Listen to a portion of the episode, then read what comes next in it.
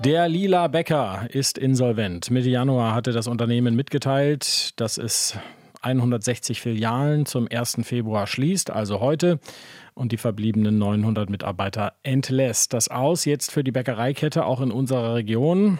Eine andere Bäckerei hat nun Interesse an mehreren Filialen des Lila Bäckers bekundet. Thema für Lisa Splanemann aus unserer Wirtschaftsredaktion. Guten Morgen. Guten Morgen. Um welche Filialen geht es dabei genau? Also es geht um zehn Filialen in Belitz, im südwestlichen Berliner Umland und in Potsdam. Das berichtet RBB24. Und bei dem Interessenten handelt es sich um die Bäckerei Exner. RBB24 schreibt auch, dass geplant sei, dass möglichst viele Mitarbeiter bleiben. Muss man jetzt natürlich abwarten, wie sich das Ganze überhaupt entwickelt. Aber Mitte Januar hatte Lila Becker ja angekündigt, dass zum 1. Februar die noch beschäftigten rund 900 Mitarbeiterinnen und Mitarbeiter entlassen werden. Es gab wohl zuletzt auch noch einen Interessenten für eine Übernahme. Das Ganze ist aber gescheitert. Man könnte ja denken, dass äh, Brötchen mit Maurermarmelade und Puddingbrezeln irgendwie immer Konjunktur haben. Warum ist Lila Bäcker überhaupt in die Insolvenz gerutscht? Ja, also bei der Bäckereikette hatte es schon länger gekriselt. Also das hatte sich durchaus angebahnt. Der Insolvenzverwalter von Lila Bäcker, Christian Graf Brockdorf, hatte gegenüber dem NDR gesagt, das Unternehmen sei unterkapitalisiert gewesen und hätte im Vergleich zu anderen Anbietern auch hohe Logistikkosten gehabt, weil die Ware weit von den Produktions Produktionsstandorten transportiert werden musste.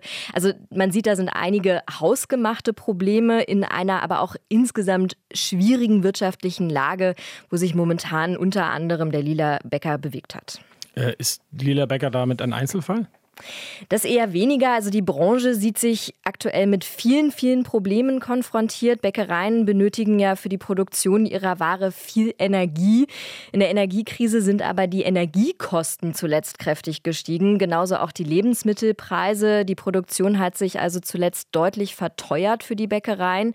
Und was man auch beobachten kann, Kunden kaufen insgesamt weniger. Aktuelle Zahlen vom Handelsverband Deutschland zeigen, Nahrungsmittel waren letztes Jahr 12 Prozent Prozent teurer als noch 2022 und das führt insgesamt zu einer Kaufzurückhaltung.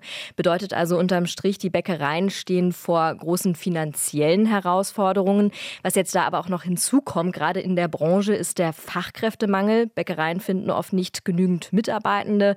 Der Zentralverband des deutschen Bäckerhandwerks hat das ähm, mal in Zahlen deutlich gemacht.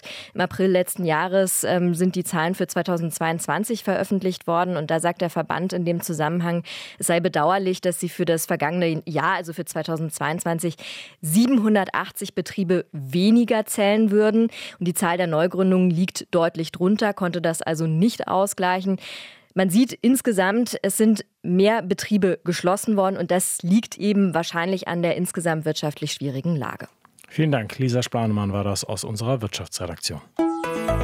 RBB 24 Inforadio vom Rundfunk Berlin-Brandenburg.